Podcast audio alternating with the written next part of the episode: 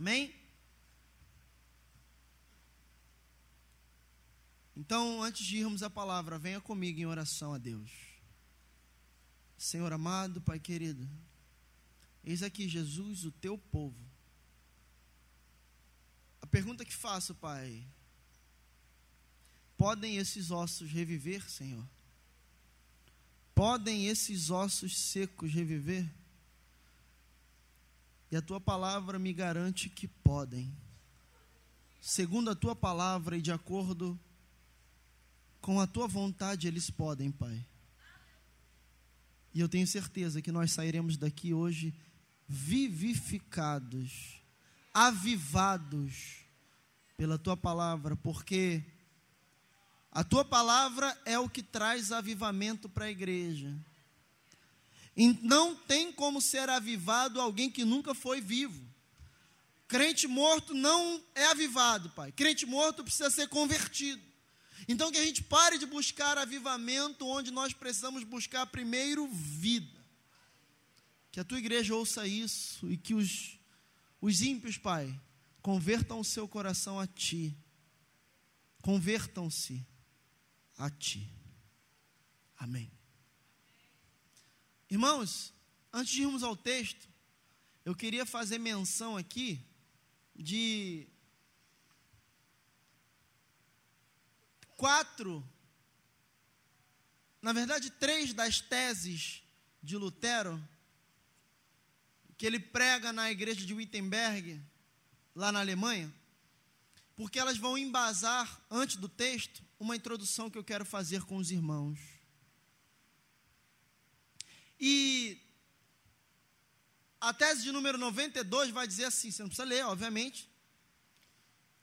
Seja considerado tolo todo aquele que dizer paz, paz, quando não houver paz. E ele prossegue, Lutero, e diz: devem-se exortar os cristãos que se esforcem por seguir a Cristo, seu cabeça, através das penas, da morte e da força do inferno. E assim, aqui confiem que entrarão no céu através de muitas tribulações, do que pela segurança da paz. Vamos ao texto. 1 Timóteo, capítulo de número 6, vai dizer o seguinte: Mas é grande ganho a piedade com contentamento, porque nada trouxemos para esse mundo, e manifesto é que nada poderemos levar dele. Tendo, porém, sustento e com o que nos cobrirmos, estejamos com isso contentes. Amém? A gente leu agora teses de de Lutero, dizendo que temos e devemos que rejeitar todo aquele pregador, ou como ele chama, profeta, que disser paz, paz, quando não houver paz. Ou seja, alguém que esteja aqui apenas pregando aos irmãos um tempo de paz, um tempo pacífico, ou um tempo de festa, um tempo de festejar, um tempo de se alegrar, quando na verdade os tempos são difíceis. E eu me apego a 1 Tessalonicenses 5, onde Paulo vai dizer também que nós não devemos pregar a paz quando houver a violência em voga. E eu digo aos irmãos, apesar da aparente paz da igreja, nós vivemos em tempos de guerra. Por quê? Você vai entender o que eu vou dizer. Nós estamos em guerra justamente porque vivemos um tempo de paz, um tempo de não perseguição. É por isso que estamos em guerra. Porque tempos de paz produzem crentes fracos. E é por isso que nós temos que guerrear dia a dia contra a nossa própria fraqueza. E Paulo ele começa a tratar aqui sobre os pobres da igreja, e principalmente aqueles pobres, aqui nesse primeiro momento, que sabiam quem eram em Deus. E eu já adianto uma coisa para os irmãos, como nós lemos aqui a, a tese 95 de Lutero, entendemos que a vida do crente, apesar, a, a, é, é, pautado obviamente na palavra, a vida do crente, ela sempre foi passando por tribulações. A vida fácil para o crente, para a igreja, é uma novidade que a modernidade nos trouxe. A igreja nunca, desde sua instituição em Atos, nunca passou por tempos de paz. Só agora. A igreja nunca, nunca foi tão, entre aspas, aceita na sociedade como tem sido agora. Obviamente que existem muitos lugares em que os cristãos são ah, ah, ali martirizados até hoje, são proibidos de pregar o evangelho, mas eu estou dizendo na igreja mundial, nós nunca vivemos tantos tempo, tanto tempo de paz. Só que essa paz que estamos vivendo não é porque o inimigo resolveu parar de nos atacar. É porque ele nunca foi tão eficaz no ataque que nós estamos vivendo um tempo de paz. Porque a igreja se enfraquece quando passa tempo de paz.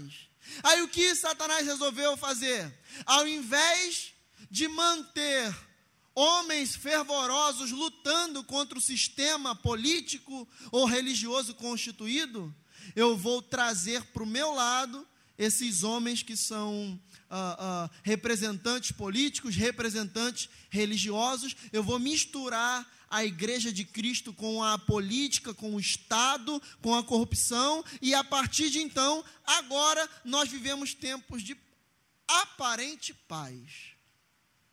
Porque a igreja verdadeira, mesmo no seu início, na verdade, principalmente no seu início, ela foi extremamente perseguida. Mas o tema daqui hoje não é perseguição. Isso é para uma outra, um outro momento. O que eu quero falar com os irmãos hoje é que vida fácil não é vida de crente. Então, se tu almeja vida fácil, tu não está seguindo a Cristo. Tu deve se converter a Ele. Há uma, há uma música, eu, eu citei ela um tempinho atrás aqui, de um, um, cantor que eu não, não, não me recordo o nome dele agora. O nome da, da música evangélica, né? É A Vida é Tudo de Bom. A vida é tudo de bom, é tudo de bom. Eu acho que falta uma leitura das cartas de Paulo para um autor de uma música como essa. Porque a vida do crente, literalmente, não é tudo de bom. A vida do crente, ela é uma vida que passa por provações de lutas diárias. Então, uma vida de oba-oba não é vida de crente. Você pode ter momentos de paz, acontece. Agora a regra geralmente é luta, não é verdade? Então, irmãos, que fique bem claro que a vida do crente geralmente é uma vida difícil. A regra é essa. Há exceções? Há, mas a regra é essa. Então não se sinta fraco ou uh, uh, inferiorizado porque tu passa luta ou porque tu está numa, numa peleja tremenda aí. Não. Isso é natural e é bom que aconteça. E a gente vai entender sobre isso hoje. Paulo ele vai tratar aqui agora, como bem dizemos, dissemos, dos pobres. E o primeiro comentário, antes de voltar ao texto que eu tenho aos irmãos, é: gente, os ricos no reino de Deus são minoria. Haverão ricos? Haverão. Haverá gente que é muito, muito rica e é crente de verdade? Haverá. Mas eles são a tremenda minoria dentro da igreja. A igreja não é composta majoritariamente por gente rica. Porque gente rica geralmente não precisa de salvação, não precisa de é, é, redenção, não é? A, ao seu, ao seu bom, bom conselho. A igreja ela é composta por gente comum, como eu e os irmãos. A igreja é composta por gente que geralmente, se tiver que comprar um carro, vai ter que financiar a perder de vista. Geralmente, tem uns ou outros, obviamente, que vão comprar ali à vista e, e Deus abençoe, amém. Mas, geralmente, é assim. Vida de crente geralmente é pagando aluguel e quando muito é minha casa, minha vida. É o meu caso também. Então, não se sinta inferior por isso, porque isso, na verdade, te ajuda a se manter firme em Cristo. Então, a primeira coisa que entendemos aqui é que a riqueza no reino de Deus na terra, no reino entre a igreja, é minoria. Então não se sinta sem bênção de Deus porque tu não tem bens materiais. A gente vai tratar disso agora. É só uma introdução que eu estou fazendo aqui. Então vamos ao texto. Mas é grande, versículo 6, tá? Mas é grande ganho a piedade com o contentamento. Ou, em outras versões, a satisfação. Vamos falar disso agora, vem cá. O que entendemos a partir deste versículo aqui é que, primeiro de tudo, a riqueza, ela não traz paz. Riqueza financeira não traz paz. É, é, é simplesmente você observar os índices de suicídio geralmente pende-se para o lado de pessoas que têm uma condição financeira melhor. Por quê? Porque geralmente os ricos colocam a sua esperança na sua riqueza. E as riquezas, os bens financeiros, eles definitivamente não trazem paz à alma humana.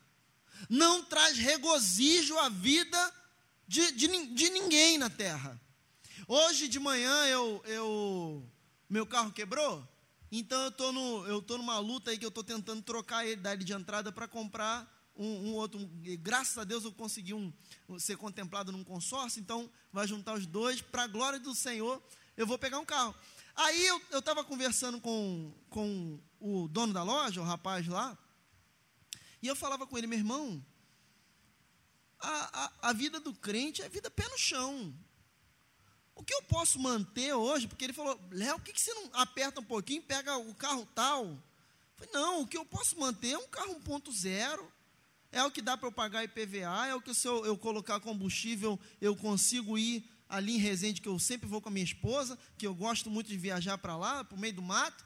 É, é onde eu, eu, consigo ali pagar um, é, é, um seguro que é baratinho. É o que dá, para mim é o que dá. E, e diante do Espírito Santo, eu estou muito feliz com isso. Porque eu vou, olha que, que benção que surgiu. Era, ia vir um carro um pouquinho mais antigo, aí por acaso apareceu um carro lá 2019, no preço que eu tinha, que eu tinha certinho ali em mãos, e Deus é muito maravilhoso. É, é, ele cuida dos seus, gente. Isso, é, isso, é, isso aqui que eu estou falando não é riqueza. Você pode dizer que é prosperidade. Não é eu, consegui ali, ó, estou quatro anos com carro, com um carro velhinho, mas tá ali, consegui pagar, terminei o carnê, eu tenho um carro ali é, é, é, na mão, né, para poder comprar como se fosse à vista, isso é maravilhoso, isso é, é, Deus não, há, não tem problema nenhum em prosperar seus, seus servos, eu não enriqueci, percebe? Mas eu estou muito feliz, porque eu falei com ele, eu falei, olha, esse carro hoje, eu consigo ir agora com ar-condicionado é, é, lá para onde a gente vai. Tem até uma, um, um, vidro elétrico, eu achei maravilhoso aquilo. Por quê? Porque eu fico feliz, eu, eu, me, eu, eu, me, me, eu fiquei contente com aquilo ali. Muita gente olharia e falaria, mas Léo, por favor. O vidrinho de trás tem que girar a manivela ainda, ah, irmão, por favor. Aí eu mostrei para ele, eu falei, olha só, eu conheço esse rapaz aqui, obviamente eu não vou citar o nome, ele tem um carro que custa 300 e poucos mil. Eu conheço ele pessoalmente, não é meu amigo, mas eu o conheço pessoalmente. 300 e poucos mil, irmão, irmãos, tem noção do que, é isso? Num carro? Duas semanas atrás ele tentou suicídio. A casa dele, eu acho que cabe uns 4, 5 carros só dentro da sala, assim, de tão grande que é. Porque, irmãos, a riqueza não traz paz. Aí eu falei com ele: olha, eu fui esse fim de semana agora para Resende com a minha esposa, o carro dela 1.0 também, coloquei 60 reais de gasolina, deu para ir e voltar. Olha, a gente, eu mostrei a natureza para o João Pedro, a gente tomou banho de cachoeira, eu andei lá com as galinhas. Isso é felicidade para mim. Eu não preciso estar no, é, num resort cinco estrelas, não, se puder, tá amém. Mas, gente, é, é, a gente entender que Cristo é a nossa suficiência. Aí ele falou assim, ele foi mais voltado, ele falou assim, é, Léo, e se eu pegasse aqui e te desse uma BMW? Ele falou, é, com esse termo para mim, te desse uma BMW, zero. Diante do Espírito Santo, ele falou para mim, claro que ele não ia me dar, né? Mas falou, se eu te desse, eu falei, é minha no meu nome? Ele é, eu falei assim, ó, dá para mim para tu ver, o que, que acontece com ela? Primeira coisa que eu vou fazer é botar para vender. Não vou, não, eu consigo pagar IPVA, gente, de BMW? Eu consigo pagar combustível? Falei, rapaz, a primeira coisa que eu vou fazer, eu vou fazer uma viagem missionária, em seguida eu vou viajar com a minha esposa para um país legal aí, e depois eu vou botar tudo na igreja, vou fazer uma obra legal, um negócio diferente assim, porque, gente, quando a gente compreende que Cristo é a nossa suficiência, riqueza vira algo supérfluo. Eu não estou falando que eu não gostaria, nem nada, mas eu estou dizendo que o foco do crente ele tem que ser outro. O foco do crente não tem que ser nisso. Amém, irmãos? Está claro? Então, a gente entende que riqueza não traz paz. Eu dei um exemplo desse rapaz que eu conheço, mas eu tenho certeza que os irmãos já conhecem um monte de outras pessoas assim, já viram em televisão assim. Quantos famosos aí que morrem por suicídio, por overdose, não tem paz milionários, bilionários. Porque dinheiro nunca trouxe paz. E é isso que, Timóteo, que Paulo está tentando mostrar para Timóteo. Timóteo ensina ao povo. Para parar de ficar correndo atrás do vento. A gente vai aprofundar mais nisso aqui. Mas é para vocês entenderem que dinheiro não faz você deitar a cabeça no travesseiro de noite e dormir, não, irmão. Nada compra a paz. Nada compra. Então ele, ele diz aqui o seguinte: no versículo anterior ele estava falando sobre aqueles que usam a fé para ganhar dinheiro, né, para enriquecer.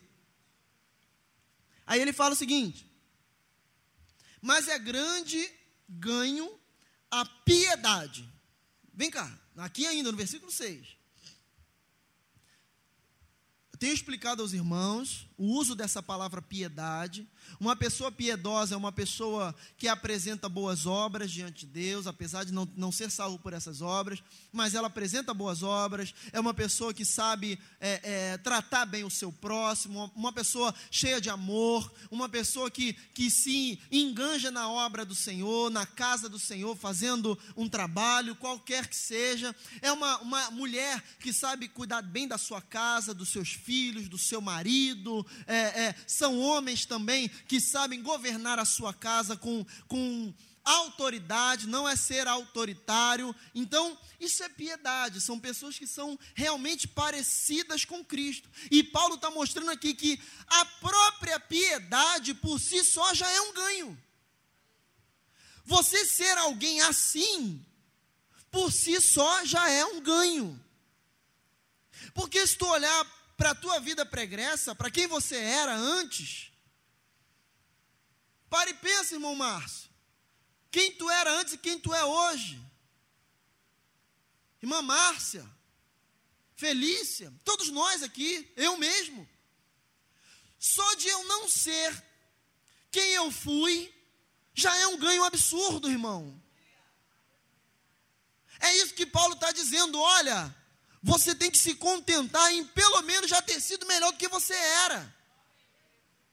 A própria piedade em si já é motivo para você se alegrar. Já é motivo para você dizer: olha, que bom. É motivo de comemoração. Ele está colocando aqui a piedade acima do ganho financeiro. Porque existem muitos aqueles que se, entre aspas, convertem, mas só querem buscar da parte de Deus bênção e milagre, e dinheiro, e prosperidade, mas a mudança de vida, a regeneração a partir da cruz de Cristo não tem, não quer. Não quer aquele que pode proporcionar, quer só o que ele pode proporcionar. Mas quando a gente passa a entender que ser alguém parecido com Cristo já é motivo de lucro para nós, a gente começa a se contentar com aquilo que a gente tem. Você pode querer ir além, ter um pouco mais? Pode, não há problema nenhum com isso. Paulo não diz, gente, que a riqueza é um pecado e que a pobreza é uma virtude. Não é isso. Ele não está condenando isso. Vocês vão entender, vocês vão entender ao longo da, do texto.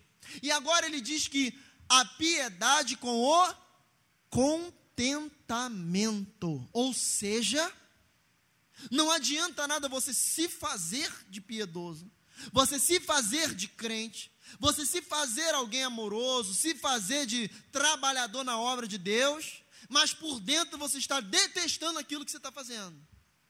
Você está odiando aquilo que você está fazendo. Porque não há contentamento na tua vida quando se trata de ser piedoso. Não há contentamento na tua vida quando se trata de fazer a obra de Deus. Porque muitos de nós estamos ah, ah, esquecendo que fomos chamados para servir por amor. E queremos que venha a nós.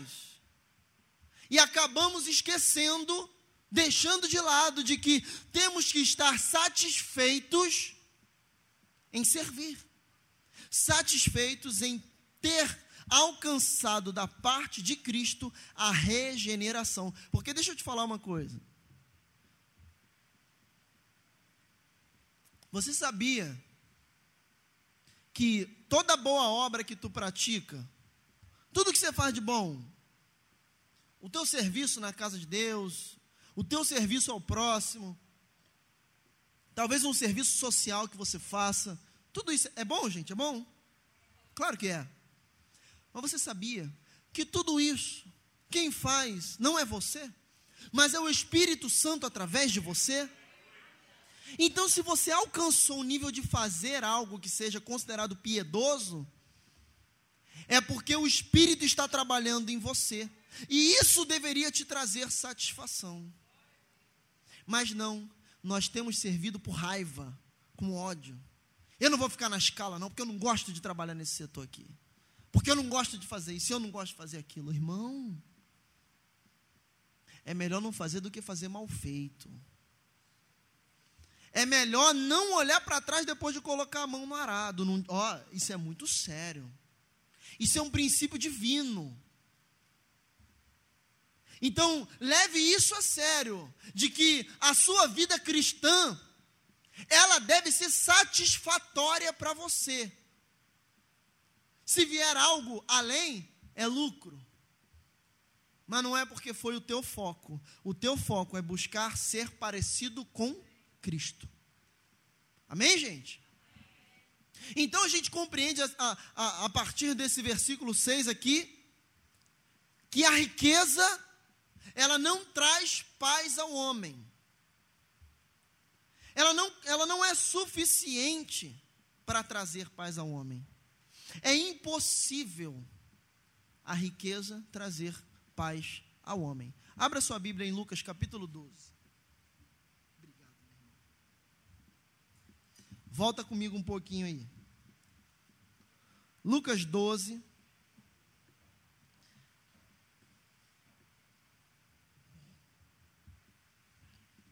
Versículo 19.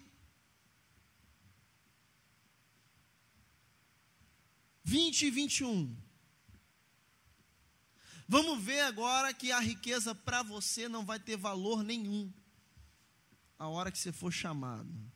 Lucas 12, 19.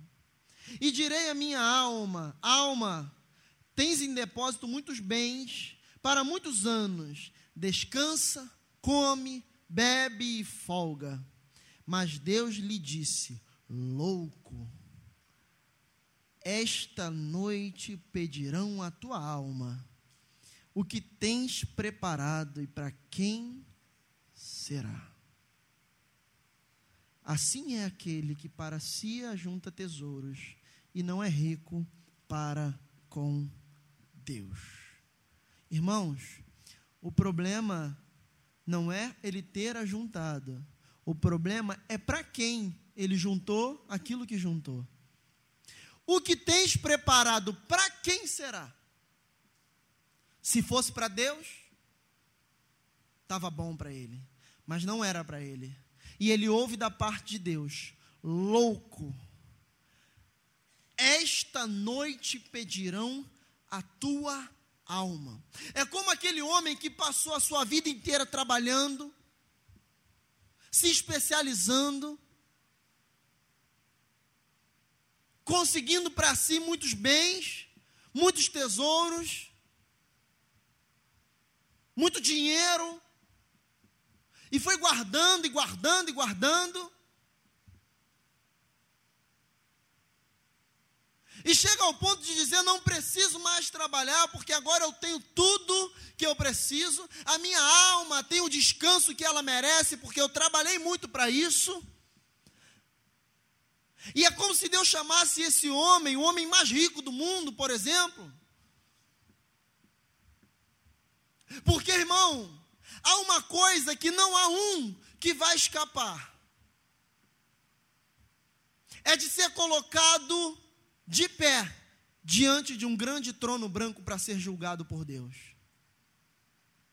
E Deus fala para ele: louco, loucura o que você fez. Não chama de nécio, não chama de pecador, chama de louco, porque é loucura ajuntar para si esquecendo-se que você não faz parte de um império, você faz parte de um reino, e um reino, como cidadão, tudo que tu tem, tu deve ao rei, porque o rei é dono de tudo aquilo que você possui, de todas as tuas terras, todas as tuas posses, tudo aquilo que você é pertence ao rei. Ou tu não sabe que num reino, o rei pode vir a qualquer cidadão ali e falar: me dá a tua casa, me dá isso e aquilo, porque é tudo dele? Mas muitos de nós não queremos. Nós preferimos viver, ah, irmãos, olha só, nós preferimos viver numa democracia do que num reino. E deixa eu te falar uma coisa: democracia para os nossos dias, democracia não serve no reino de Deus. Porque democracia, o povo elege quem eles querem que governe ele. No reino de Deus é o contrário. É Deus quem elege quem ele quer que o sirva. Você não tem direito, nunca teve, de eleger Deus como teu Senhor. Quem te elegeu nele, irmãos, Efésios. Quem te elegeu nele antes da fundação do mundo foi o próprio Deus. Então não há democracia aqui. É aceitar os decretos reais e pronto. E num reino existem os arautos, que são aqueles que se colocam em pé na praça, proclamando as verdades reais. Somos nós, pregadores. Estamos aqui proclamando aos irmãos as verdades do rei. O cidadão do reinado aceita se quiser, se não quiser, é guilhotina. Se não quiser, é morte. Mas se quiser, é vida e vida em abundância. Então, fazer parte de um reino é aceitar ser reinado por alguém. E esse rei se chama Jesus Cristo de Nazaré. Então, irmãos, Contente-se em ser um crente. Contente-se em ser um cristão. Em ser alguém que serve ao Senhor em espírito e em verdade. Isso deve ser o foco da sua vida. Vamos prosseguir. Versículo 7. Você está em Lucas 12 ainda, né? Eu também estou. Então volta para 1 Timóteo 6. 1 Timóteo 6, 7 agora. porque nada trouxemos para esse mundo, e manifesto é que nada podemos levar dele. Irmão, isso aqui te lembra alguém falando? Primeiro que toda doutrina bíblica vinda e escrita por Paulo, ela é necessariamente bíblica, ou seja, baseada no que ele tinha como o Antigo Testamento. E se isso não te lembra nada, tu vai lembrar agora. Abra a palavra comigo em Jó, capítulo 1, versículo 21.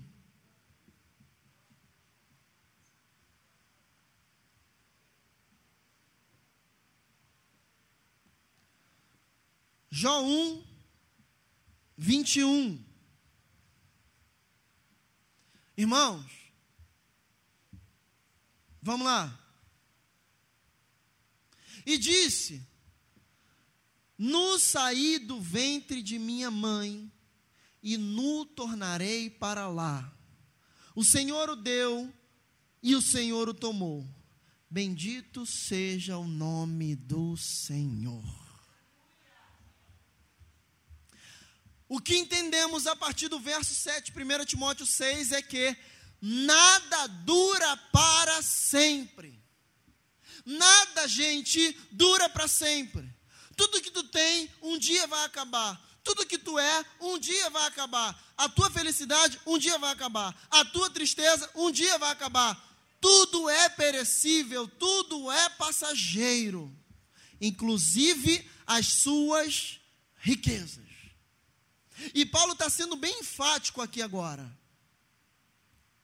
Nada trouxemos para este mundo, e nada levaremos dele.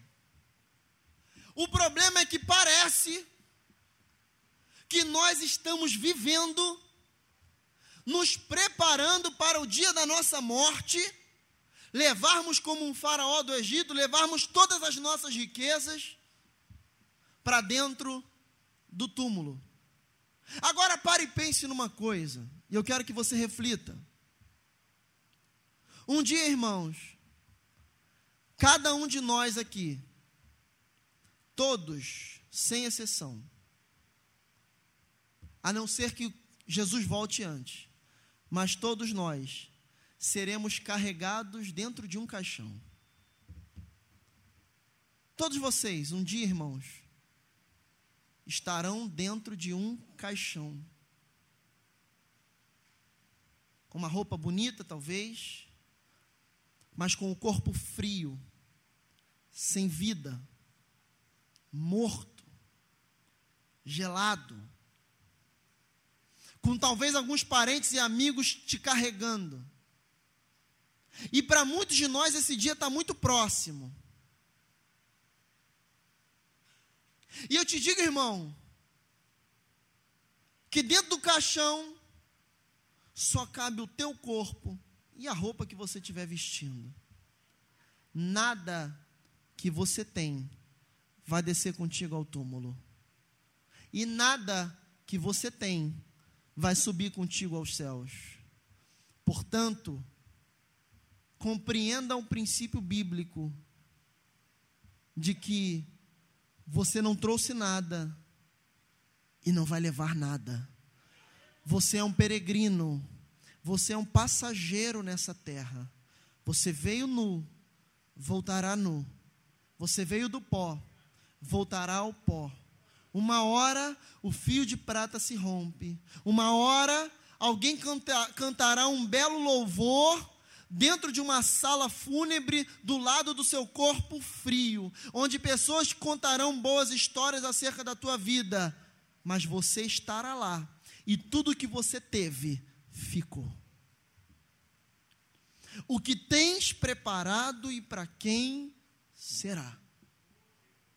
É por isso que isso foi algo que eu clamei ao Senhor para tirar de mim. Pai, arranca de mim esse desejo por riqueza.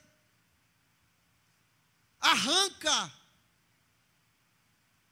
Ainda que, se fosse necessário, a minha esposa me abandonar por isso, o meu filho me abandonar, os homens virarem as costas para mim, nada disso compraria a minha salvação. Mas graças a Deus que ele deu junto com essa essa essa, essa bênção, ele deu uma esposa que, que compreende o, para o que eu fui chamado, que eu, o, o que eu fui chamado. E eu clamei, Senhor, tira de mim esse desejo desenfreado por, por riqueza. Irmão, para de buscar no lugar errado. Para de clamar ao Deus errado. Para de desejar as coisas erradas. Tu não foi chamado para ser rico, tu não foi chamado para ser milionário. Se isso acontecer, é uma consequência do teu trabalho, mas não é o foco da tua vida, não é o principal a ser buscado. Há um céu de glória te esperando. Se isso acontecer, é consequência do teu trabalho e é uma bênção. E que seja bênção. A gente fala disso daqui a pouquinho. Mas para de buscar nos lugares errados. Para de buscar reconhecimento dos homens. Reconhecimento de pastores, de pessoas, de crentes. Para! E esse é mais um traço, eu dei semana passada, sobre como se identifica um falso apóstolo, um, um falso, uh, um falso mestre. Um falso mestre é ganancioso, soberbo. E isso aqui é o, é o retrato de um homem ganancioso, um homem soberbo. Então aquieta o teu coração e busque no lugar correto a tua salvação e o escape para o teu problema é aos pés da cruz. Não há nada que o sangue vertido na cruz não possa resolver. Mas ele não foi vertido. Literalmente não foi vertido para resolver teus problemas pessoais. Jesus não morreu para você ter um bom emprego. Jesus não morreu para você casar bem. Jesus não morreu para você se formar na faculdade. Jesus não morreu por isso. Ele morreu para que a sua alma pobre e miserável, como a minha também, pudesse alcançar salvação. Foi só para isso, nada mais. E nada mais importa. Então, irmãos, compreenda e guarde esse princípio bíblico como dizem por aí, dorme com um barulho desse.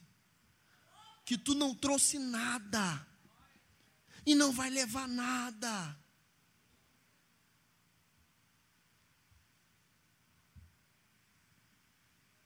Paulo está fazendo um, um, um aconselhamento aqui profundo para a igreja.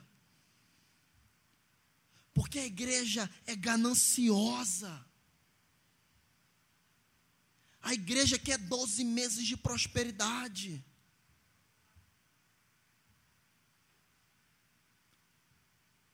Talvez Deus não tenha te feito prosperar financeiramente ainda, porque se você prosperar financeiramente, você se desvia.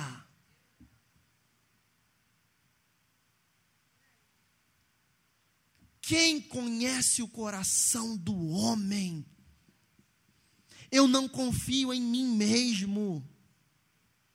Então eu não sei o que o dinheiro poderia fazer comigo.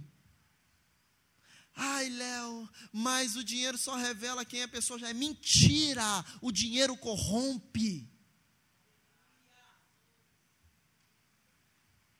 E você acha que para mim é fácil falar de algo que eu já desejei com tanta veemência, irmãos? falar sobre algo que muitos dos irmãos que estão aqui me ouvindo desejam ardentemente.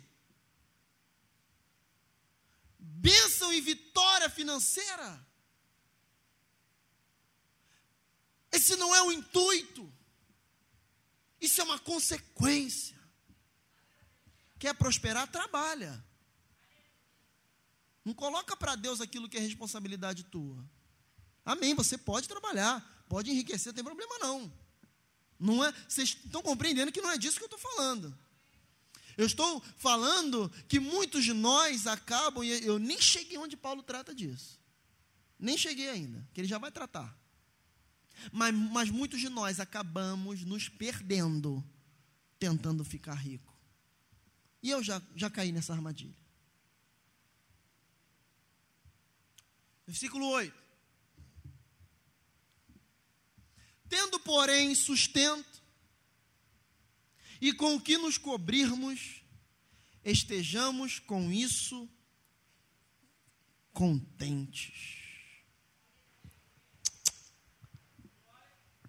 Deixa eu andar um pouquinho aqui. Irmão, tendo, porém, sustento, e com o que nos cobrirmos, estejamos com isso contentes. Você tem noção do que, que ele está ele tá falando aqui? Tem noção do que, que é ter com o que se cobrir?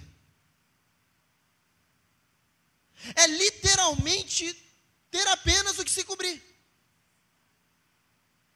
É ter aquilo que supre a sua necessidade, a sua necessidade básica.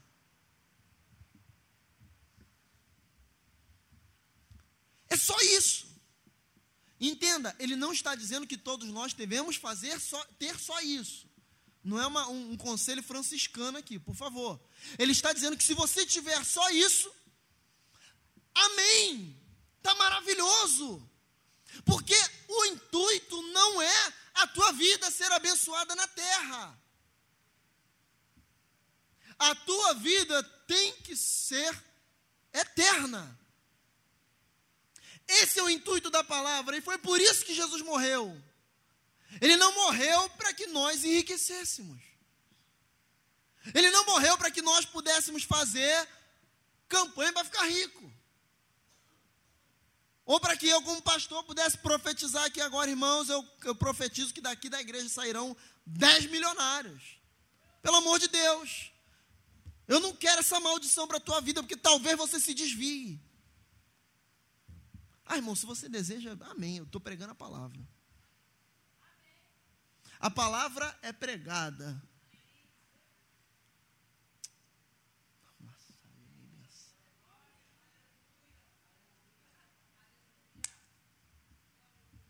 E cara feia para mim, meu irmão. Ah, mas, mas, se tem, tem uma coisa que não me amedronta é cara feia, porque se, se a cara tá feia é porque tá tocando num ponto que tá doendo. E dói. E dói. Ou você acha que uma espada mais afiada do que uma espada de dois gumes, enfiando dentro de você, não doeria? Se você não quer ser sarado, nem venha. Se você não quer espada penetrando na alma e dividindo o espírito, dividindo a alma e o espírito, nem venha. Porque não é no grito, no pulo e no rodopio, é na palavra. É aqui que muitos de nós somos libertos. E quando a palavra de Deus é pregada, só tem do, dois tipos de pessoas aí onde vocês estão.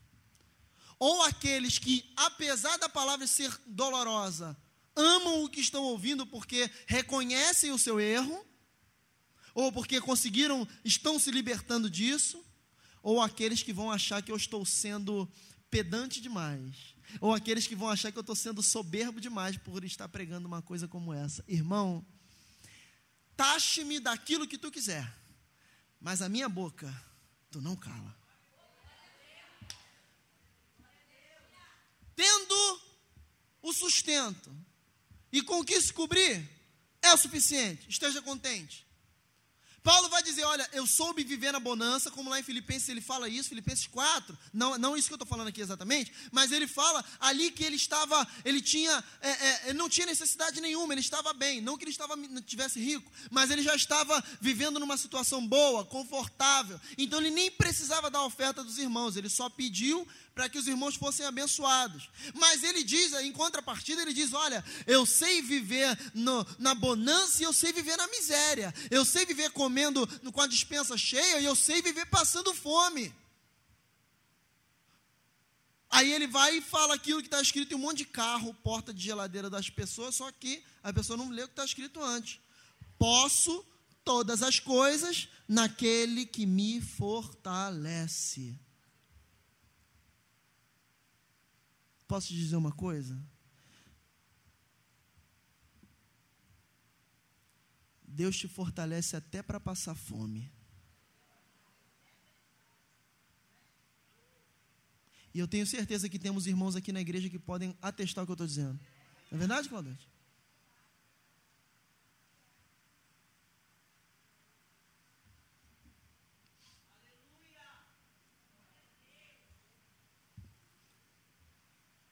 Eu sinto o Espírito aqui, irmãos.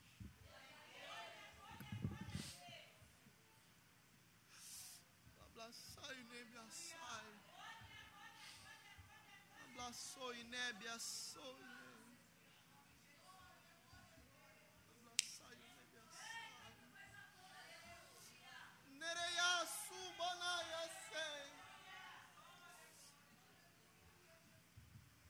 Para muitos irmãos, o que eu estou falando aqui é um escândalo e um absurdo.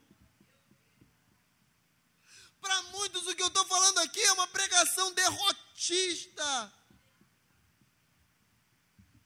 Mas não, é a pregação do, do Evangelho, do texto bíblico.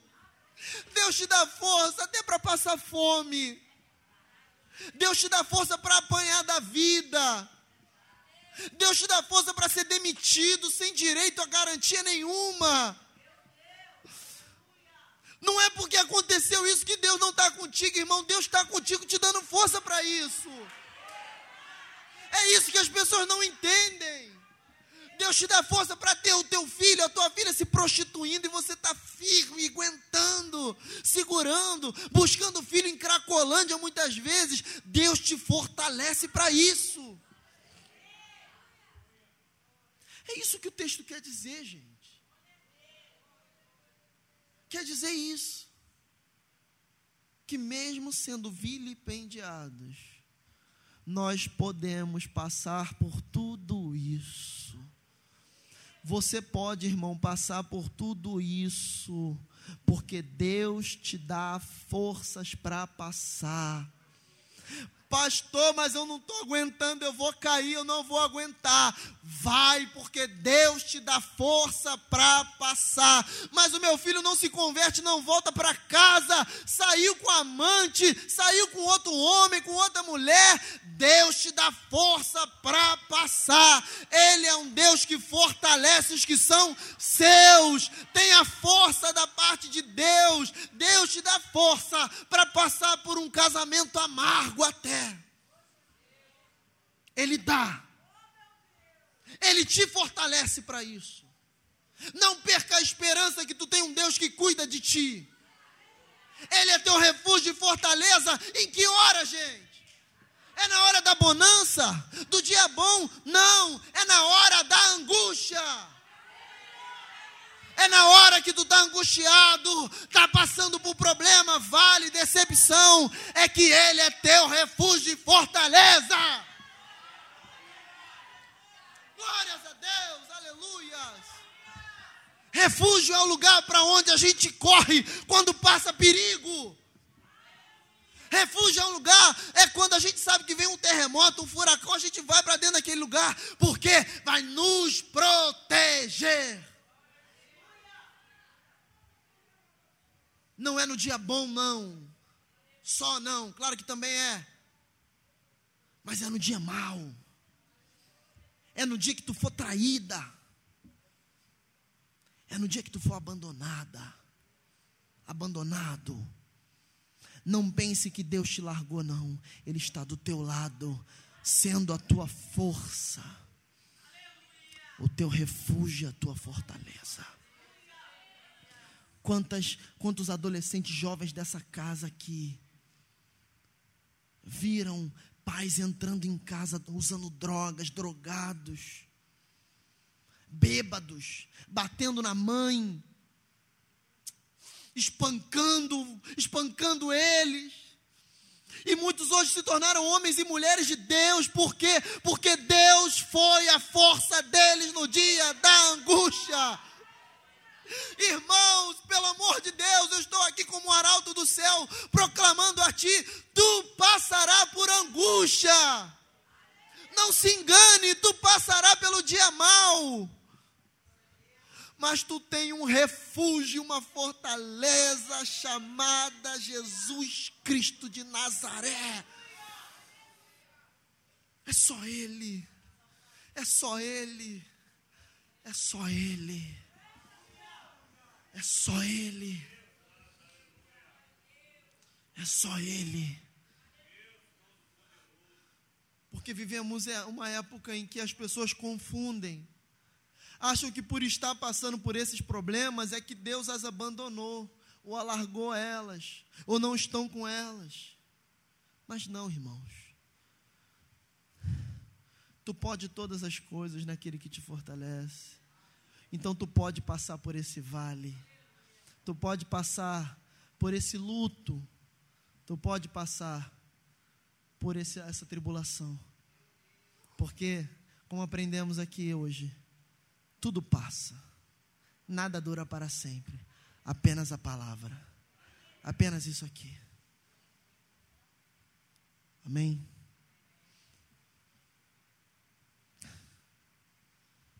A grande verdade deste versículo 8 é que nós precisamos de muito pouco para viver. Muito pouco. Tudo que vem além é bom, é agradável aos olhos. De... Não, não tudo, você entendeu o que eu quis dizer. Mas as coisas que vêm além são boas, agradáveis. Por exemplo, um, vou dar um exemplo aqui uh, simples. Tu conseguiria sobreviver comendo arroz, feijão e ovo todos os dias da tua vida? Claro que conseguiria, óbvio. Tem gente que come farinha com açúcar todo dia e sobrevive, não é? Por favor, você conseguiria. Mas você consegue comer além disso todo dia, talvez, ou um dia ou outro. Estou mostrando a você que tudo aquilo que tu tem que é além do, entre aspas, tá, irmãos? Por favor, compreenda o que eu estou dizendo. Que é além do arroz, feijão e ovo, é graça e bênção de Deus para a tua vida. Porque tu não precisa daquilo para viver, compreendeu? Tu até pode ter, é bom, é maravilhoso, é excelente, mas tu não precisa dele para viver. Tu conseguiria viver, tu, tu, conseguiria passar pela vida sem morrer comendo arroz, feijão e ovo. Amém? Tu conseguiria, por exemplo, é, trabalhar indo a pé todo dia para o trabalho. Tu não ia morrer por causa disso, como muitos de nós já fizemos. Então, se tu pode pegar um ônibus, uma moto, um Uber, é além. Eu só estou tentando mostrar aos irmãos que nada disso que eu falei aqui é errado, pecado mas é não é estritamente necessário para que você viva. É isso que Paulo está dizendo. Se você não tem condição de fazer essas coisas, esteja contente do mesmo jeito. Se você não tem condição de comer um bife, esteja feliz comendo arroz, feijão e ovo, porque a felicidade do crente não é nas coisas materiais. A felicidade do crente é a esperança da glória. É isso. Gente, o evangelho é simples, gente. É simples. Então, tudo que vier além, uma formatura, pós-graduação, né? A Juliana se formou ontem, está ali. Eu me formei há pouco tempo, um monte de irmãos aqui. Uma pós-graduação, um doutorado, alguma coisa assim. Tudo isso é bênção, é maravilhoso. Mas não é o, o, o necessário para você viver. Compreendeu? Então, se você não tem essas coisas, para de reclamar da vida. Para de reclamar que você não tem, que o outro tem e você não, não, não consegue. Quer ver uma coisa? A gente sempre diz aqui: é muito mais fácil chorar com os que choram do que se alegrar com os que se alegram. Porque chorar, meu irmão, se eu der notícia para os irmãos aqui que ah, ah, eu perdi um ente querido, que eu perdi meu emprego, que eu perdi alguma coisa, os irmãos vão ficar tristes junto comigo, eu tenho certeza disso. A não ser aqueles que né, têm algum problema mas os irmãos vão se entristecer, assim como eu com vocês. Agora, se eu chegar aqui e contar uma bênção, sei lá, coloca aí, ó oh, irmãos, passei num concurso, vou ganhar 30 mil reais por mês agora. Olha que maravilha. Muita gente vai se alegrar comigo porque são meus amigos de verdade. Mas muitos vão estar no banco sentado e falando assim: por que não sou eu? Caramba, mas eu estudei mais tempo. Mas eu me dediquei mais. Mas eu fui isso. Mas eu aquilo. Por que não eu? É por isso que a igreja às vezes não cresce. A igreja, os homens, os indivíduos não crescem. Porque ao invés de, de invejar alguém que está que tá se dando bem em alguma coisa, vamos dizer assim, por que, que a gente não pensa assim, olha, se fulano recebeu um milagre tão maravilhoso, é sinal de que Deus ainda age na terra e Ele pode fazer por mim também. Se fulano teve algo tão, tão sublime na sua vida, é porque Deus ainda trabalha. E se Deus ainda trabalha, Ele pode ainda trabalhar por mim. Se a gente inverter essa, essa relação, essa ordem, a gente começa a viver de vida uma vida piedosa. A gente começa a viver baseado na palavra. Mas a gente quer o contrário, a gente quer viver o contrário. Compreende? Está claro isso, irmãos? Então, contente-se com aquilo que você tem. Léo, posso buscar além? Pode, não tem problema. Mas que esse não seja o seu foco. Porque você vai entender logo, logo por que esse não pode ser o seu foco. Prossigamos, versículo 9. Olha só, aqui, Paulo para de falar para aqueles que estão satisfeitos com o que têm, e ele começa a falar para aqueles que são pobres e querem adquirir riquezas. Volto a dizer, não há problema na, em ser rico. Paulo, inclusive, aqui no finalzinho desse capítulo, ele vai dar conselhos aos ricos, tá? Mas ele está tratando aqui de outra coisa e a gente vai falar dela agora. Versículo 9 vai dizer o seguinte: Mas os que querem ser ricos caem em tentações e em laço, e em muitas concupiscências loucas e nocivas, que submergem os homens na perdição e ruína. Porque o amor do dinheiro é raiz de toda espécie de males. E nessa cobiça, alguns se desviaram da fé e se transpassaram a si mesmo com muitas dores. Vem aqui. Quando eu falo que, por exemplo, os que querem ser ricos caem em tentação e em laço, e muitas concupiscências loucas e nocivas, eu faço uma pergunta para os irmãos muito sincera. Qual foi a última vez que você ouviu alguém pregar esse texto? Você pode ter lido em algum lugar. Mas qual foi a última vez que você ouviu alguém pregar esse texto aqui?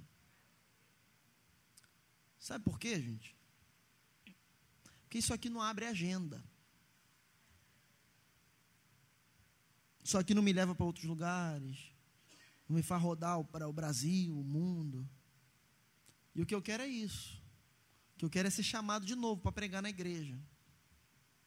O que eu quero é que o pastor fique feliz comigo. Não que a igreja fique com raiva de mim, mas porque eu toquei num ponto nevrálgico da vida dela. Eu quero ser rico. É isso que, que os pregadores hoje não fazem. Fazem, na verdade. Não tocam naquilo que incomoda porque quem incomoda não é bem-vindo. Mas o dia que o Espírito Santo parar de ser bem-vindo na tua vida, irmão, tu se afastou da fé. Então, receba a repreensão do Senhor com alegria.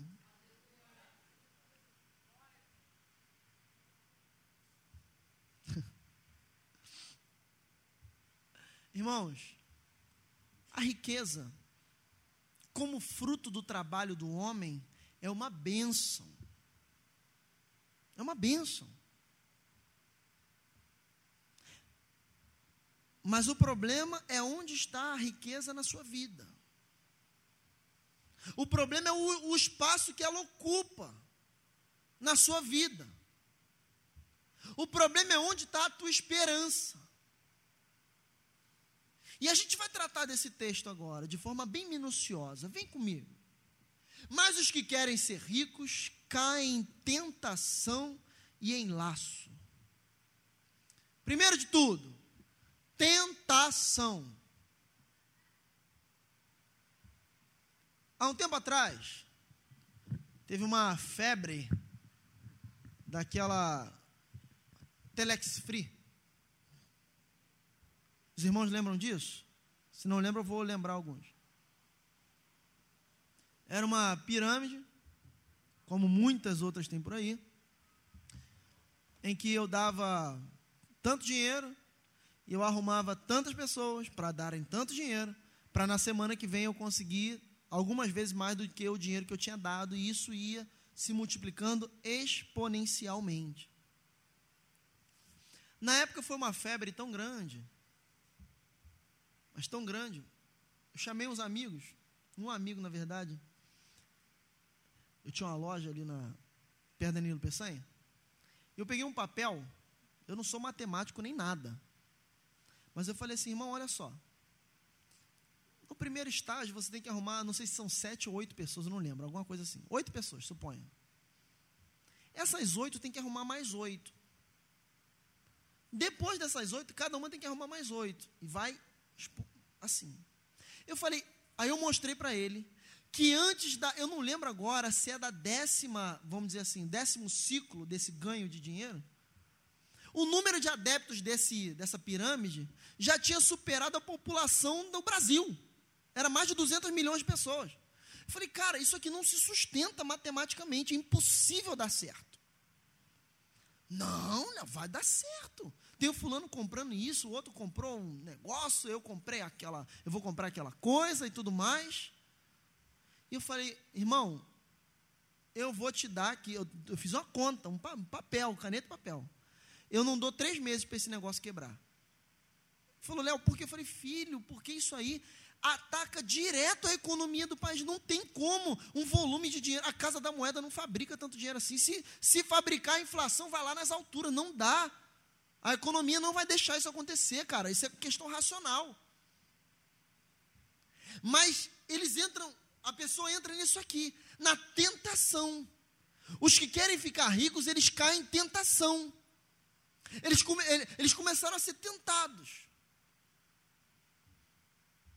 Conclusão: dois meses e meio depois do que eu falei, o negócio parou. Travou o dinheiro de um monte de gente, um monte de gente perdeu casa, carro. Teve pastor se suicidando, pastor perdendo igreja. É, gente, foi, foi tremendo. Por quê, gente? Porque os crentes não compreendem, não estão entendendo que o nosso intuito não é esse. Gente, tudo que vem fácil, vai fácil. Para de comprar esse discurso que ah, é muito mole, toma aqui, não sei o que, para. A gente é muito bobo às vezes, é, é, inocente, ingênuo, não é nem inocente, é ingênuo. Coisas que está na cara que não vai dar certo. Mas eu entendo que aquela tentação ela é tão forte ela é tão tremenda que ela te cega. Ela te cega, é, é algo completamente, é quase sobre-humano. E nisso que eles são tentados, eles dão vazão à sua tentação, porque o problema não é ser tentado. O problema não é passar, ser tentado. Deus, ó, por favor, Deus não tenta ninguém, tá, gente? Deus prova, é diferente. Provar é uma coisa, tentar é outra. Tentar não tem nenhum benefício para você, é, é, não tem nenhum intuito de crescimento para você. Até ainda que você possa colher alguns frutos, mas a provação sim, a provação vem para te tornar mais forte, mais firme, mais crente, digamos assim. Então ele, eles caem no laço. Por quê? Porque dão vazão à tentação e deixam a tentação tomar conta do seu corpo porque a tentação, não há tentação sem escape. Então não, não, não acho que você está sendo tentado e não há escapatória. Há, você que não quer ver. Você que não está enxergando. Ai, mas eu não aguento porque eu sou, é, você me conhece, eu sou assim, o problema é teu. Porque toda tentação tem escape. Não há uma, um tipo de tentação que não dê para você é, não vou dizer suportar, mas fugir. Porque tentação não se suporta, tentação se foge. O que você resiste é o diabo, tentação não, meu irmão, para com isso. Para com esse negócio. Para com esse, é, é, essa bobeira, essa palhaçada de, de homem na igreja casado, de conversa com, com, com jovem, adolescente da igreja solteira, não. Porque a tentação está aí e o pecado jaz à porta. Então para de achar que é muito forte, muito bom, muito maravilhoso e que não vai trair tua esposa nunca. Para, porque o pecado já aconteceu dentro do teu coração, só não concretizou no mundo físico ainda. E a igreja está lotada disso lotada de homens que se acham fortes demais para suportar a tentação. Ah, é só um flerte. É só para me sentir, digamos, mais jovem.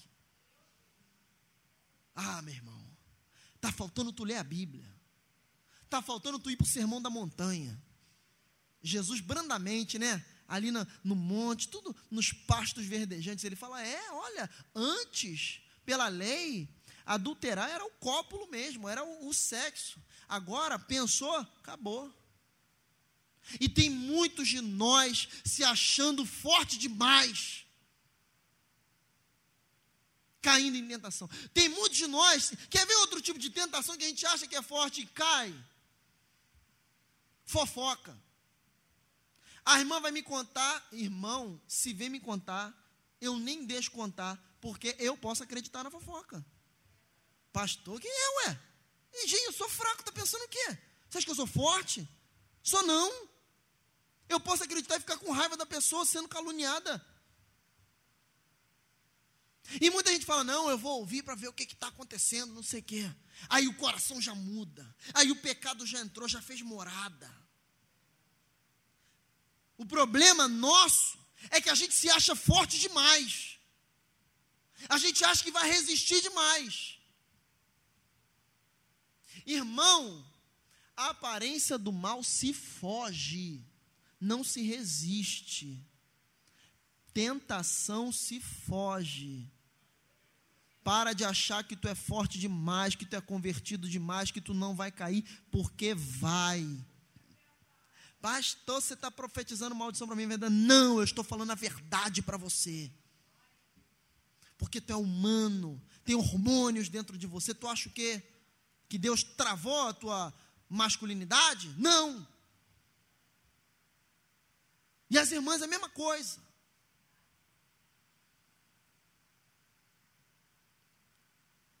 Se eu descobrir que tem jovem, que já aconteceu, é claro que eu não trago a público, não, não exponho, e já aconteceu, eu vou logo na raiz do problema. Eu pego e mostro para a pessoa: o que, que é isso aqui? Está pensando que isso aqui é o quê? Está pensando que essa casa é casa de quê? Tu está pensando que isso aqui é um covil de ladrões e salteadores? Não! E fica com raiva. Porque foi só uma mensagenzinha de carinho, só carinho. Meu irmão, por favor, homem casado não manda coraçãozinho para mulher solteira. Para, para, para, para, para, para, para. Para com isso. Para de conversa. Se não tem maldade, já para antes de ter maldade, então. Ah, não, pastor, é na inocência. Então, enquanto está na inocência, corta. Corta. Porque, irmão, o pecado jaz à porta.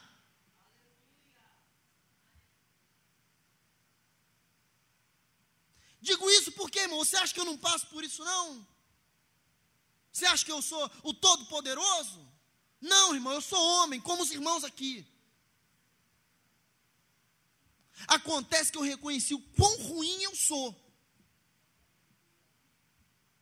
E onde eu posso e identifico, eu tento não dar lugar para Satanás trabalhar no meu coração. Tá claro isso, irmãos? Então, por favor, igreja.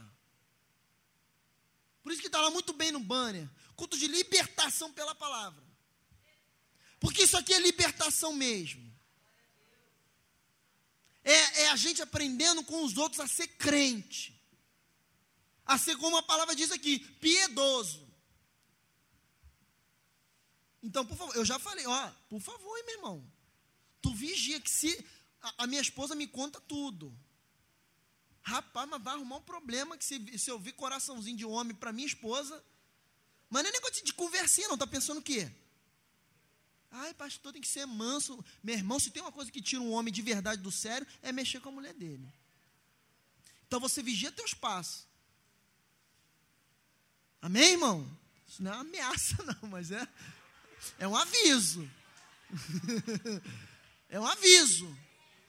É um aviso, porque por ela eu mato e morro. Então para de, para de conversa. Não tem esse negócio, não. Ela nem está aqui. para de palhaçar. Mas é verdade, está pensando o quê? Tem um monte de velho aí de 60, 50 e poucos anos se achando garotão. Para com essa palhaçada, irmão.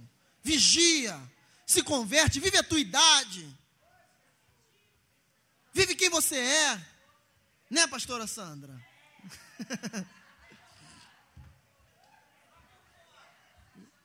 Vive quem você é. Isso aqui é, é, é, é palavra de conserto, irmão. Para de dar lugar para Satanás trabalhar no teu coração, trabalhar na tua vida. Porque quando você menos esperar, ele te pega na esquina. Está pensando o quê? Que ele é bonzinho, que ele tem misericórdia de você? Não. É como um leão ali esperando, bramando para tragar. Quando a presa dá mole, ele vai ó, na jugular, sem conversa, mata logo.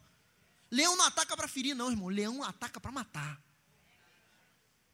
Dá conversa para você ver.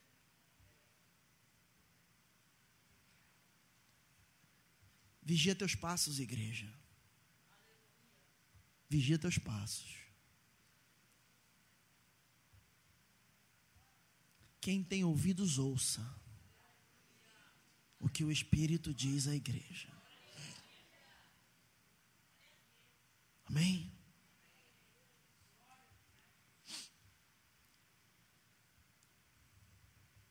Concupiscências loucas e nocivas Lembra lá do, do homem que nós lemos em Lucas 12? O que Deus chama ele? Chama de quê, irmãos? Louco. É loucura. Loucura. Trocar a, a, a certeza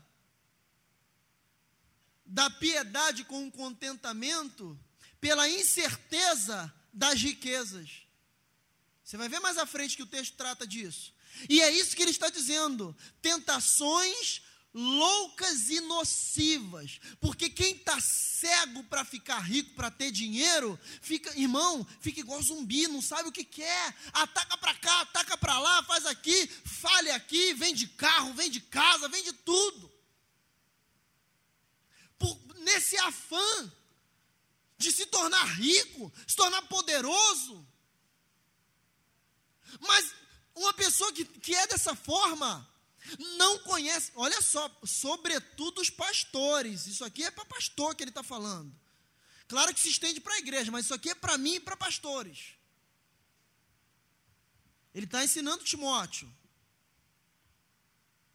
Não deve ser o nosso foco. Porque eu vou cair.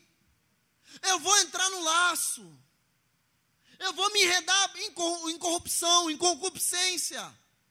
Serei chamado de louco por Deus, mas não aquele que não errará o caminho, o louco que a alma será pedida. Então, irmãos, vigie. Você está vendo como é, o pastor Anderson falou muito bem aqui ontem. Vida financeira é algo extremamente espiritual.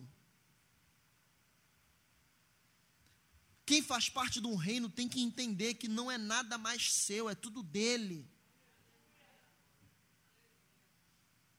Ou você acha que. O que, que você acha que quer dizer morrer para o mundo e viver para Deus? Sinceramente, o que, que você acha que isso quer dizer? Você acha que viver para Deus é vir para o culto segunda, quarta e domingo? Não, sério, você acha que viver para Deus é isso? Gente, morrer para o mundo é literalmente quem morre para alguma coisa não tem vida mais. Não tem escolha mais. Você negligenciou o teu direito de estar vivo, entre aspas. Não há livre-arbítrio. Tu não decide teu destino. Tu não decide. Então, por favor, para. de querer enriquecer. Que o enriquecimento seja um fruto maravilhoso e abençoado do seu trabalho. Que o teu enriquecimento possa servir de testemunho para a igreja. Amém? Que teu enriquecimento possa servir para mostrar a você que você consegue se manter humilde, ainda que tenha muitas posses. Como eu, eu, como eu falei, Paulo não repreende a riqueza nem o enriquecimento. Ele repreende aqueles que, de forma louca e insensata, tentam ficar ricos. Foi assim que esse pessoal da, da Telex Free se deu mal, como eu falei para vocês aqui. Tentando de forma insensata, cega, louca ali, tomaram uma pernada. Eu falei para um irmão, falei assim, ó, eu não queria te dizer isso, por favor, mas eu vou ter que dizer bem feito, eu te avisei. Te avisei, cara. Amém? Então, irmãos, vigia com isso aqui. Vamos lá, verso 10. Vocês estão demorando, hein? verso 10. Olha só, a gente leu até agora quatro versículos. Vai ler o quarto agora. Está na bênção para vocês? Demais. Por mim é um versículo por dia, se Deus quiser. Não tem problema não, irmão. Vamos embora. Isso aqui é palavra. Quem se cansar de palavra, irmão, está fora da arca. A arca vai fechar, tu vai ficar. Vamos embora.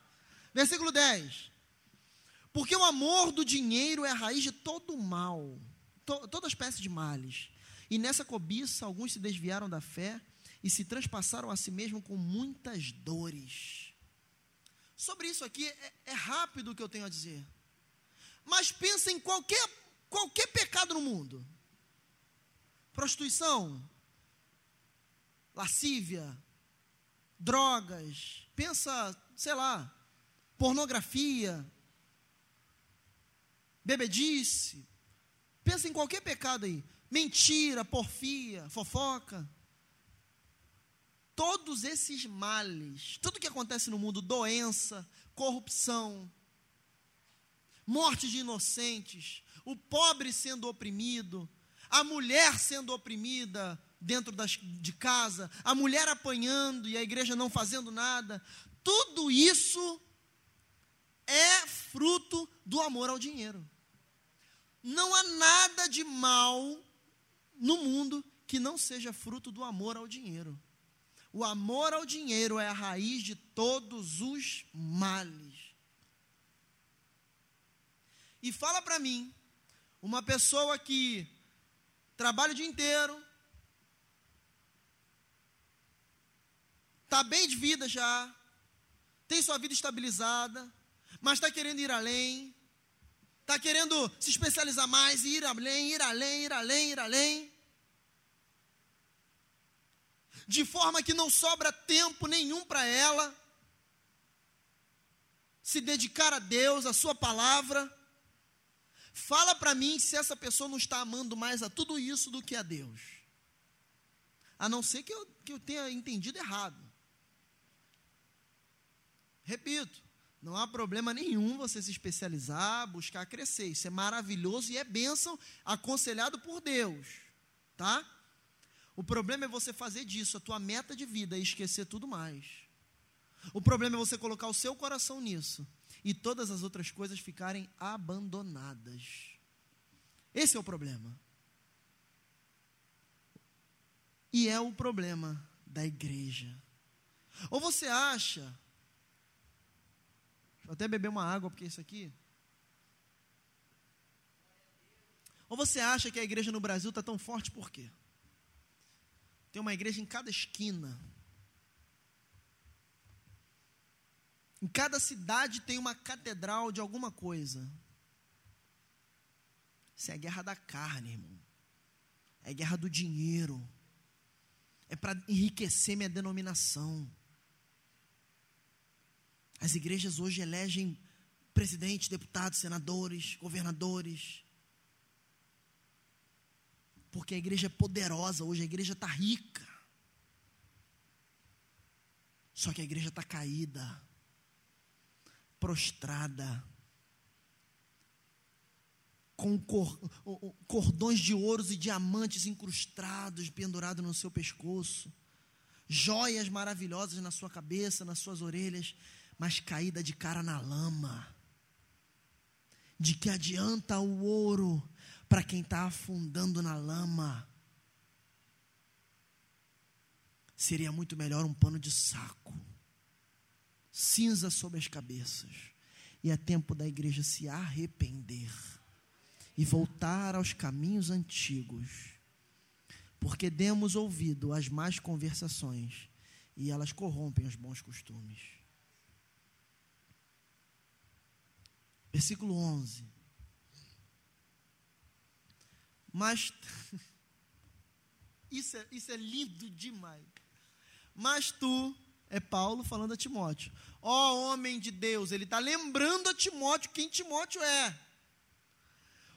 Foge destas coisas e segue a justiça, a piedade, a fé e o amor, a paciência, a mansidão. Vem cá, Paulo está mostrando aqui para Timóteo. Olha, Timóteo, eu já te ensinei como que um pastor deve ser. E ele vai mais a fundo. Você que é homem de Deus, mulher de Deus, a gente pode usar o texto para isso aqui, para falar a mesma coisa. Sabe tudo isso que eu falei agora? Foge disso. Sabe tudo isso? Querer ficar rico, querer ser, ser alguém milionário. Foge disso. Que tem gente que gosta de, enfeitar o texto. Não, olha, o que Paulo estava dizendo aqui não era muito bem rico, não. Era não, gente, a palavra é essa, por favor. Para de enfeitar o texto porque ele não é interpretado da forma como tu quer. Só tem uma interpretação. Então, é isso que ele está dizendo. Para, Timóteo. Tu é pastor, cara. Vigia, meu irmão. Tu aceitou o chamado? Então você tem que aceitar também. Ou você pega a tua carteirinha de pastor, Timóteo, entrega e fala: Vou viver minha vida, vou ficar rico, milionário, faz o que você quiser. Mas para tu, homem de Deus, há renúncias a serem feitas. Porque os pastores querem comer o mel, mas não querem amargar o fel. Isso é muito sério, irmão. As igrejas estão sofrendo por causa disso. Porque pastores não querem fazer isso aqui. Porque talvez se a gente colocasse uma, um jargão bonito, uma campanha maravilhosa aqui para você ficar bem, fazer uma conferência de finanças segunda-feira aqui, a igreja lota. Quer ver o estudo bíblico lotar? É falar de demônio ou falar de dinheiro? e, e sexo. São os três temas que a igreja ama. Porque a igreja está perdendo o amor à palavra. Não se surpreenda se Jesus voltar numa segunda-feira às 8 horas da noite mais ou menos e essa igreja estiver vazia depois que ele voltar. Mas ele voltar numa quarta-feira no mesmo horário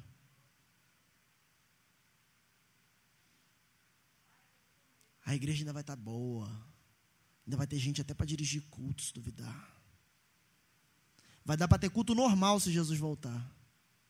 Porque muito crente vai ficar aí. Vai ter gente para dirigir culto. Imagina. Imagina se Jesus volta.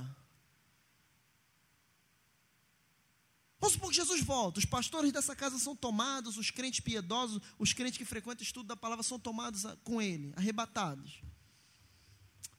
Aí quarta-feira teria culto. Se duvidar, tem até. Se duvidar, tem até gente para dirigir, gente. Até pastor para dirigir, até presbítero, é, até missionária, diácono. Tem gente para ficar na, na. Músico vai ter, pode ter certeza. Para conduzir o culto, você pode ter certeza disso. Diácono, então, Pra, vai ficar na portaria, na porta, lá em cima no banheiro? Quem fala não é Leonardo, não, irmão. Pode ficar com raiva, chateado. Quem tem ouvidos, ouça, Felícia, o que o Espírito diz à igreja. Se duvidar, Jesus volta, continua tendo marcha para Jesus. cheia ainda, lotada. O trio elétrico lá. Se duvidar, Jesus volta, continua tendo congresso lá de Gideões. Normal.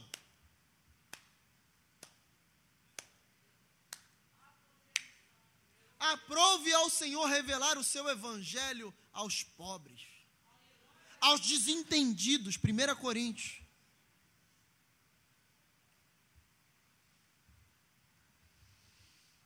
Em muitas igrejas poderá ter culto normal no dia seguinte da volta de Cristo.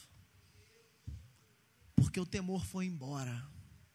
Só garanto uma coisa: é capaz de ter muito mais gente dirigindo os cultos do que gente para assistir. Porque ainda que a igreja seja dirigida por um falso mestre, Deus tem muitos do seu povo no meio. Isso eu tenho certeza, certeza absoluta. Mas muitos congressos de pastores aí vão estar cheios ainda, gente. Isso é muito sério. Milita a boa milícia da fé. Versículo 12. Toma posse da vida eterna, para a qual também foste chamados, tendo já feito boa confissão diante de muitas testemunhas. Irmãos, Segundo o meu relógio aqui, faltam cinco minutos para terminar. Eu prometo que eu termino em seis ou sete no máximo. Mas isso aqui, eu não posso deixar de falar. Até porque eu já sabia que a gente te, terminaria aqui o estudo hoje. Não ia dar para fazer tudo hoje. Não posso fazer isso com os irmãos. Eu falei, imagine, semana passada sobrou 10 minutos para a gente ler isso aqui, lembra? Não tinha como milita a boa milícia da fé. A gente está achando, sabe o que, irmão? Que a igreja é um clube social. Que eu venho para sentar, assistir culto, ouvir um pastor falando uma palavra de bênção, vitória, cantar um louvor maravilhoso com muitos instrumentos, luzes e não sei o quê. E a gente está esquecendo que isso aqui é um alistamento para um exército. Milita a boa milícia da fé. Gente, milícia, hoje é, é, é falada de uma forma pejorativa no, no estado do Rio de Janeiro, sobretudo. Mas milícia é um pequeno exército. Tá? Significa um, um pequeno pelotão. Tá? É, uma, é, um, é uma parte de um exército. Então, é Paulo lembrando: olha, Timóteo, se lembra, Timóteo, que você está em guerra. Tu está em guerra todo dia, Timóteo. Para de viver como se estivesse indo num clube de férias. Num lugar para conversar com os amigos. Para com isso, Timóteo. Ele não estava mandando Timóteo parar porque ele sabia que Timóteo não fazia. Mas alertando a igreja. Igreja, para com isso. Viva como um soldado que tu é, alistado no exército de Deus, militando a boa milícia da fé.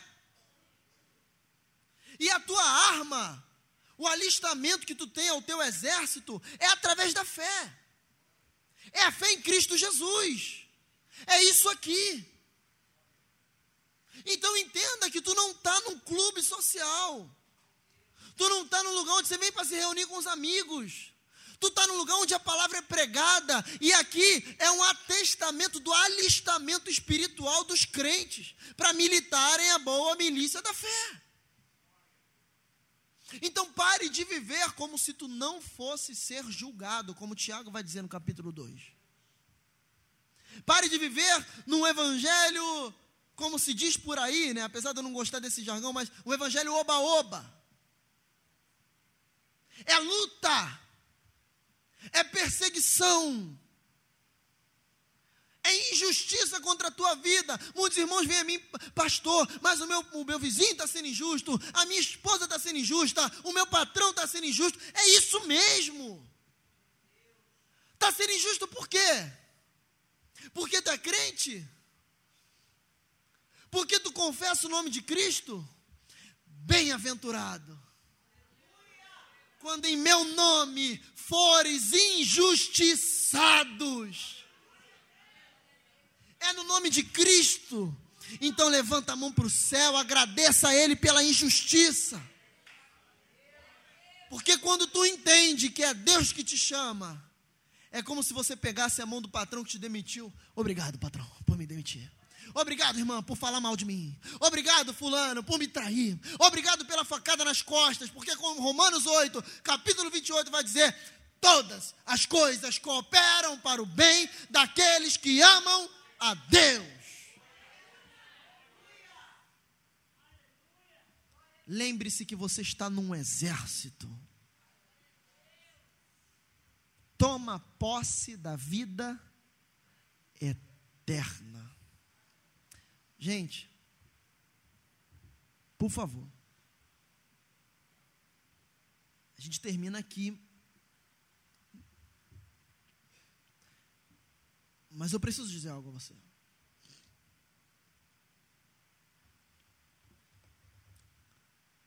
Tu pode, não, tem, não tem problema. Receber vitória de Deus, receber bênçãos de Deus. Tu é instruído a isso. Deus dá. Deus é, é, é ele, ele, nos, ele se agrada em nos ver bem. Ele fica bem. Mas a única coisa que a palavra te habilita a tomar posse é da vida eterna. Então, se eu puder falar para vocês assim, irmãos, tome posse. É tome posse da vida eterna. Se aposse dela. Agarre-a com toda a sua força.